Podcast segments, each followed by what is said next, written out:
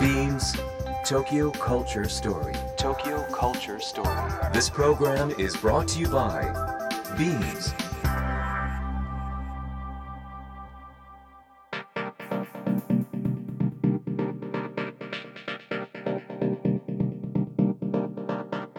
ビームス東京カルチャーストーリーの土井地博です。え2月になりましたね。2月ってなんかもう聞くともう一月経ったのっていうぐらいびっくりしますけども、僕はですね、えっ、と最近ちょっとまたファスティング断食ですね、えーやり始めました。年末年始ちょっと食べ過ぎたので、えー体あ特にですねお腹をちょっと整えたいなと思っております。さあさまざまなジャンルのイノベーターとともにお届けするこの番組。今月のテーマは愛、えー愛をテーマにいろんなあお話をしていきたいなと思います今日はゲストに作家の岸田奈美さんをお迎えします最後までお楽しみください Imagine the culture of the future. Beams Tokyo Culture Story. Tokyo Culture Story. ビームスファッション現代においてそれは単なる服の話ではなくテクノロジー教育食アート音楽スポーツビジネスなどとソーシャルに結びついた私たちの生活に深く関わる文化。ファッションを通して文化を作ってきたカルチャーショップビームスが描く。これから。そして未来は。ビームス東京カルチャーストーリー。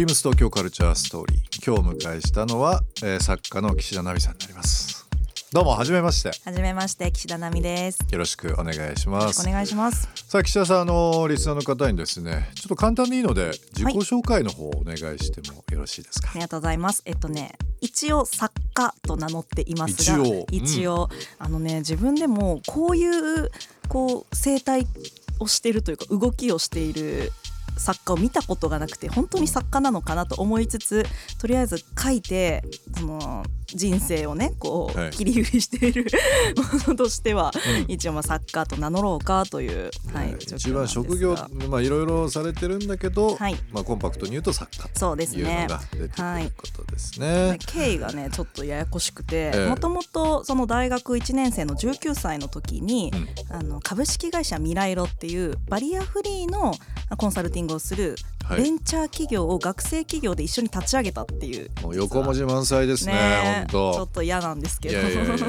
そんな19歳の時はい。にこんなこと何も考えてなかったですよ僕。いや私も考えてなくて本当にもうなんというかこうノリというか流され流されてそれをやらざるを得ない展開になってしまバリアったんフリーですけど。のベンチャー企業ということで、はい。未来色という会社。はいそうですね。ね。そこにいて、あのーまあそこで9年間広報をはい。で、はい、いろいろそこでまあちょっと文章も書いたりとか人前で話すとかちょっとやった後にあのちょっと自分でもねこう文章書いてみるかということでノートっていうブログを始めたんですね。はい。でそれ会社員いながらやってたんですけど、うん。それがすごいいろんな人に読まれて、うん。まあ、いわゆるバズったっていう現象に、なはい、なってあの文章を書くだけでそれこそご飯を食べられる状態になったからよし会社辞めようと思って辞めて。なんかあのー非常に自己分析が分かりやすくて コンパクトでいいですよね。ありがとうございますね、今あの聞いててなるほどと、まあ、じ理理想的なあのなんかこうやり取りを今させていただいたような気がし自己ます。紹介を褒められたのは嬉しいので、えー、はい分かりやすくてよかったでうござい。あのーまあご自分のお話はもちろんですけども影響を受けた話ですとか、はいい、ろいろ伺っていきたいなと思います。番組の特製ステッカーございますので、わーえー、とお渡しをさせていただきたいなと思います。ぜひ、えーお使いください。かわいいゲストの方にもこれ毎回お渡ししてるんですけど、1枚かなと思ったら、うんすごいたくさんあって8枚入ってるんですよ、ねえ小さいのが。一番嬉しいのはやっぱビームスのロゴですね。あ嬉しいですか？はい、あの母がねあの車椅子に乗ってるんですけど、ええリハビリの時に、うんもう私が毎回プレゼントしていたのがビームスの T シャツだったので、はい、僕そのですね後でちょっとまたゆっくりおお伺いしたいなと思うんですけど、岸田さんのそのノートの記事会社内にシェアしたのを覚えてます、あ僕はあのまあ、はい。宣伝周りとかずっと長年やってたんで、はい。こういう記事がありますよとかっていうのを、はい。あの会社でですねまあ約2,000人が全員見れるはい。システムあるんですけどそちらの方でシェアしたのを覚えてますよ。これ本当に。いやちょうどその時ビームスの社員さんとかからむっちゃ連絡もらいました、あ本当ですか、はい、ツイッターのリプライとかもそうだしメールでもそうだし、はい、そうなんですよ。そういうことか。実は私が、はい。あの私がっていうのいやもいいんですけど。インフルエンサーじゃないインフルエンサーでもなくたまたまね、はい。ちょっとあの友人から素敵な記事があるよという部分でシェアしていただいたのが、実は岸田さんのことだったということでありがとうございます。いろんな 懐かしい話ですけど、はい。ノートってまあ僕もよく見たりとかはしますけど、うん。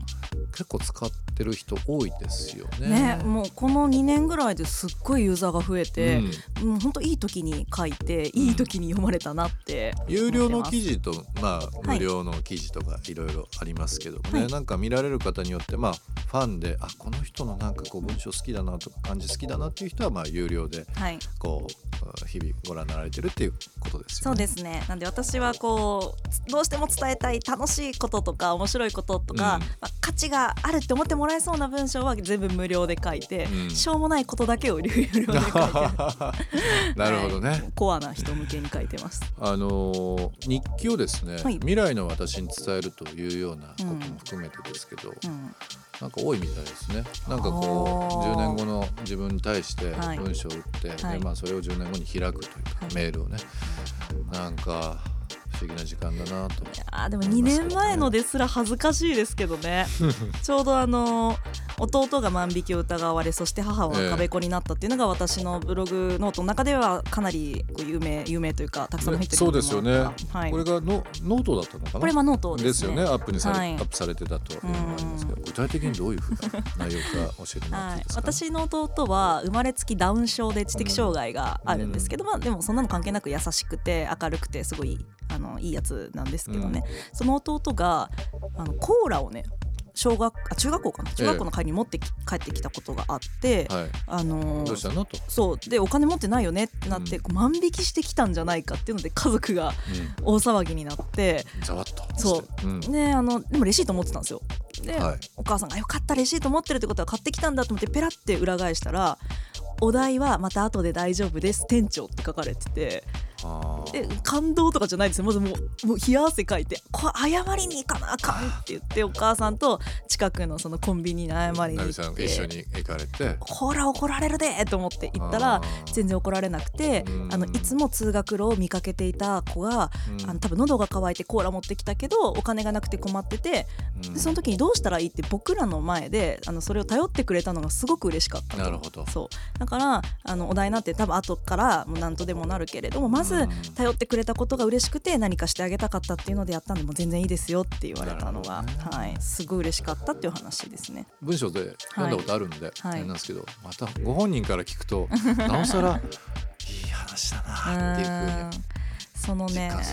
な。んか何かをしてくれたこととか優しくしてくれたこと自体に感動したというよりは、まあなんだろうな弟みたいなそのうまく言葉が喋れなくて、うん。明らかに障害があるだろうっていう人がうん。目の前に出た時やっぱ怖いなって思う人っていると思うんですよ。うん。なんでかちょっともう普段喋ったことないからどうしたらいいか分かんないしっていう、そういうあの思いもある中でちゃんと弟が何をしたいのかをまず見守ってくれたっていうことがすごく嬉しかったんですよね。そうなんです。そうですよね。はい、でもともとその私がお父さんが、まあ、中学2年生の時に突然亡くなって、うん。お母さんが高校1年生の時にその下半身麻痺になって、で弟は生まれつき障害があってっていうので、結構これだけ話すと結構暗いんですよね。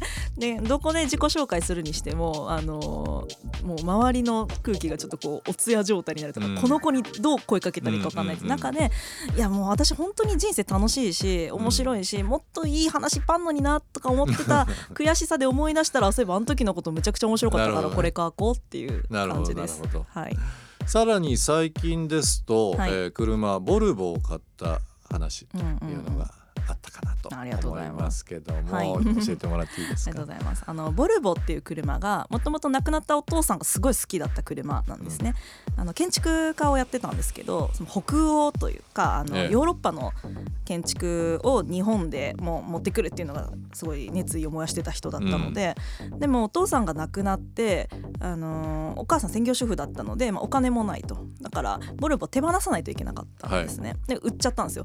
それがすごい悔しくて私もお母さんももうお父さんが愛してたボルボ売っちゃったのですごい嫌だねって言って、うん。だからいつか家族でまたボルボに乗ろうねっていうのを、うん。あの中学生ぐらいの時に約束したんですけど、今度お母さんがまあ車椅子になっちゃって、ねえ。足が動かないから車を改造して手で運転するんですよ。でそれができるのが、まああのね、あのこうや安いというか比較的その外車じゃなくて、あの自分たちでも買える国産車に乗ってたんですけど、うん。いざボルボが、あの一つねおお母さんが乗れる型のボルボが1台だけあるんですよ、あのうんうん。一種だけあるんですけどそれがもう製造中止になっちゃうっていうことで、これをもう逃すとうちのお母さん一生ボルボに乗れないっていうそう。他にもボルボあるんだけど車椅子で乗れるっていうボルボはもう手で。1個しかないんですよ。ね、そう。そうなんです。それが1個し一種類しかないのであのどうしようって思ったんですけど私がちょうどその時に本を書いて印税があるタイミングだったので、あの買買うわって言って。で私あのフリーランスなんですよ作家と言いつつ、ええ。ななんであのローンが組めないんですその高いローンが、なので現金一括でうん、うん買うっておいう。う晴らしい。ね買ったらまあそれはそれであの私にとっては男気というかうん。面白かったんですけど、まあ、そこからが大変でお母さんが手で運転できるようにする修理をしてくれる工場が全然見つからなかったりとか。なかなかないとか。そうなんですよ。うん。ね、唯一兵庫県の会社が言うあの引き受けてくれて、うん、ね、なんとか手で動かせるようになってめちゃくちゃ泣いたっていう話です。お母さん喜ばれたでしょうね。そうですね、まあ、一方で私の貯金はもう,うん。もう全部引き下ろされました、ね、その車により。はい、また頑張りましょう。はい、頑張ります。ボルボの、あのーそれこそ記者さんもずっと候補のお仕事をも当時されてえーたと思いますけども、はい。ボルボの候補の人聞いてないかなみたいなこと今ふと思いましたけどもね。えーそれではここで一曲お届けしたいのですが、えーどうしましょうかね。記者さんの方ではい。曲を選んできていただいてますので、一曲では、はい。あのーご紹介の方お願いしてもよろしいですか、はい、えっとね、ミスターチルドレンで蘇生をかけたいなと思います。で、その母がね、あの車椅子に乗る時に、まあ、その前リハビリをね、病院でずっと1年ぐらいしてたんですけど、まあ、すごい気がめいるようなリハビリで、でその間私が何とかしてあの元気になってほしいな、リハビリ楽しく受けてほしいなっていうので、ずっとそのビームスの T シャツをはい買って、えっ、と母のまあリハビリの前にプレゼントをしてたんですけど、その時に母がね、嬉しくて嬉しくてテンションがあって。この服とこの曲聴くともう楽しく明るくリハビリできるって言われたのがこの曲だったので、はい、ビームス東京カルチャーストーリー作家の岸田奈美さんをお迎えしております。2020年昨年になりますけども9月に、えー本を出されたとはい。いうことで、タイトルが「家族だから愛したんじゃなくて愛したのが家族だった」はい、長素い敵なタイトルですがこちら出版されたということで、出そうと思われたうん。この気持ちっていうのははい。どこにあったんですかね、本をね出すことは実はあんまり前向きじゃなかったんですよ。うん。その私はノートで書いてすぐに反応をもらったりとか、うん。あのできることが好きだったので、うん。そんな無料で読めるものを本にする意味ってないじゃんって思ってたんですよ。ただ小学館の編集者さんが、うん。もうあのこれを本にすることできっと救われる人がたくさんいると。なるほど、うん、これを読んで笑ってほしいっていうふうにプレゼントすることもできるしネットを読まないような世代の人たちにも届けることができるから、うん。岸田さんの一ファンとしてぜひこれを本として届けたいですって言ってくれて。編集者の方本当に素晴らしい言葉ですね。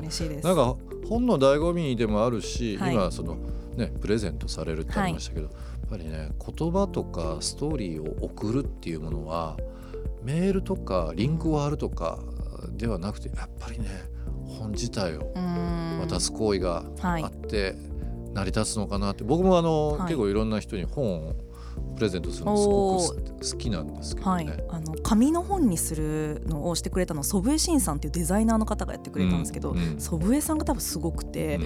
まずページ番号は私の弟に書いてもらおうって提案してくれたんですよ。で弟字書けなかったんでむちゃくちゃ練習して。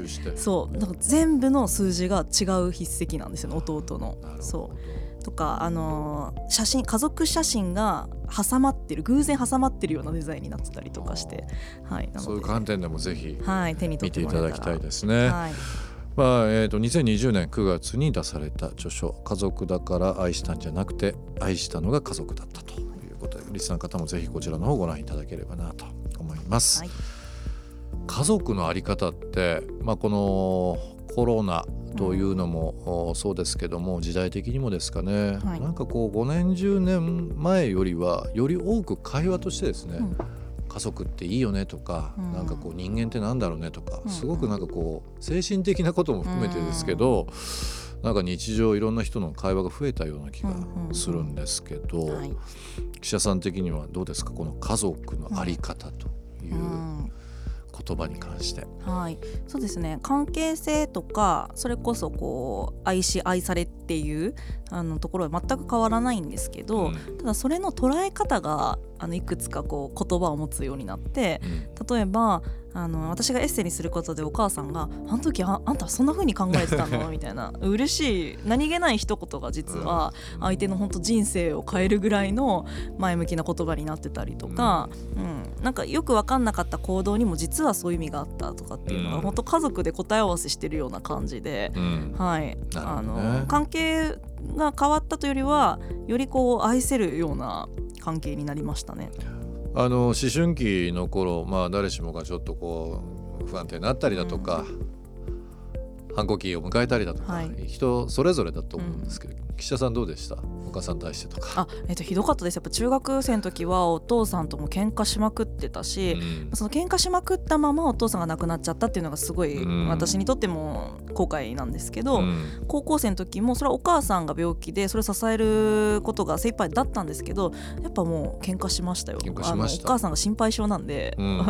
勉強しなさいとか、うん。その大学とかどうするの？行くの？行かないの、うん。みたいなんですごい気をもんでて言い返してたりしましたよ。なるほど。今かえ今振り返ると、はいい、い思い出でもあったのかな。どうなんだろう。ねい。いやありますありますあの例えばお母さんに対して私がすごいひどい言葉言っちゃって、うんあのー本当にお父さんじゃなくてお母さんが死ねばよかったのにとかって言ってこれは本当に思ってるわけじゃなくてただ相手にこのイライラをぶつけたいだけで言っちゃって、ずっと気にしてたんですけどこの間喋ってたらいやもうそんなの忘れてたしそんなの本心じゃないっていうの分かってたからもう全然大丈夫だよってそう言われ。て、うん。あなのでなん。かこうなんだろう本当に私もお母さんのこと喋ってないことをなんとなく想像できるしそれ以上に母は私のことを想像してくれてたっていう。はいご家族とかこの家族というキーワードをベースにですね、本書かれたりとかしますけど、うん。映画とか、まあ、他のまあ本でも構いませんし、はい。この家族ネタという部分で、はい。なんかこう気になるとか思い出があるようなものあったりしますか、うーんとそうですねあの割とその家族について語ってる方と喋ることで、なんかよりあ私って家族のことこう捉えてたんだとかって気づくことが多くて、それは例えば写真家の畑野博さんっていう方は、家族を選べるっていうことを伝え伝えてる方。家族を選べる。そうなんですよ、うん。あの畑野さんはあの本も出されてるんですけど家族っていうのはその選んじゃダメだと思われてるけど実際は選ぶべきだでどういうことかっていうと、その NASA のロケットの打ち上げの時の概念が面白くて、ね NASA のそのロケットに乗る宇宙飛行士の家族は特別室っていうところでその発射を見守れるんですよ。うん。でそれは特等席っていうだけじゃなくてもしそのロケットが墜落した時に家族の心理的なケアとかパニックの対応しないといけないからお医者さんの目の届く範囲でできるっていうそれを見た。そううんなんですけどそこに入れるのは親とか兄弟ではないんですよ。うん。じゃなくて宇宙飛行士さんが選んだ自分のパートナーうん奥さんとか旦那さんとかとその子供うんとその子供のパートナーまでなんですよ。なるほど。そうってことは NASA はその血縁とかで決まってる家族っていうのは家族ではなくて自分で選んだ人こそ家族だっていうふうに解釈してて、うん畑野さんはその考えにすごく救われたと。あんまりその自分のお母さんとかとその仲が良くないし、あのでも責任持たなきゃとか仲良くしなきゃっていうので押しつぶされそうになってたけど、そうじゃない。自分が今選んでる家族はあの自分が好きな奥さんと子供なんだっていうところで、もうお母さんとは縁を切られた。でもそれは後ろめたいことではないと。自分がよりよく楽しく生きていくために必要なことだったんだっていうことを書かれていて、でそれを直接私もお伺いして、その時に私は家族と縁を切りたいと思ったことはないけど逆にそれを選んでたんだと。うん、あの障害がある家族だからかわいそうだから一緒にいるとかじゃなくてあの私が母がものすごく優しくて憧れの人弟が私にとってすごくこう面白いユーモアのある人を笑わせてくれる人。だから彼らを家族だと思ってそう愛しているし書きたいと思う。その私が一番書きたいなって思うことって、ね、家族に限らずものすごく愛を持って誰かに接してたりとか行動してたりとか、だけど実は愛を持った愛ゆえの行動って、うん、その人本人はあんまなかなか自分で言わなかったりとかそう、ね、あの人にあんま見つけられなかったりするんですよ。私はそれがすごくこうもったいないなというか、うん、それを知ってしまったらもう書きたいんですよ私は。だからそのボルボを愛を持ってその改造してくれた社長さんのことは絶対誰かに伝えたかったしコンビニの店長さんのことは絶対誰かに伝えたかったっていう。だからこう誰もまだ見つけられてないあの人の愛の行動とか愛の感情とかを見た時にそれを一番書きたいなっていうになります。ね、はい、おせっかいなのかもしれないですねもしかしたら。おせっかいなのか、はい、すごく本当にシンプルにこの幸せをみんなに伝えたいっていう優しさ、うん、なんか素敵なお話ですね。はい。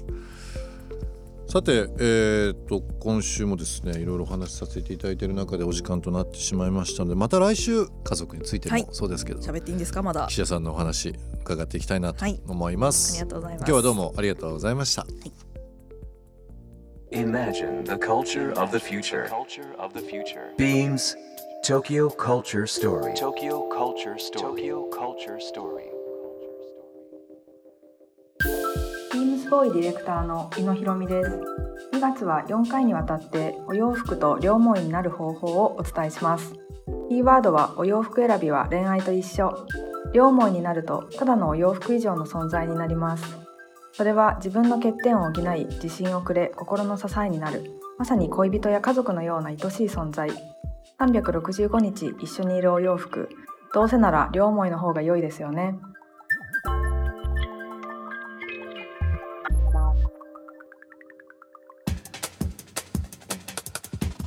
Beams Tokyo Culture Story. Tokyo Culture Story. This program was brought to you by Beams.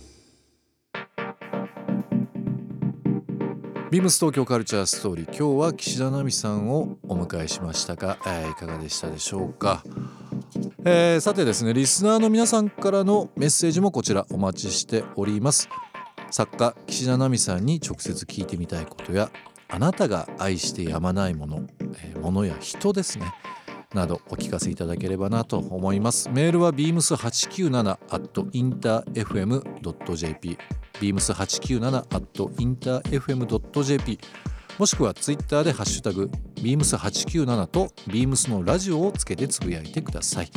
メッセージを採用させていただいた方には番組特製ステッカーをプレゼントします。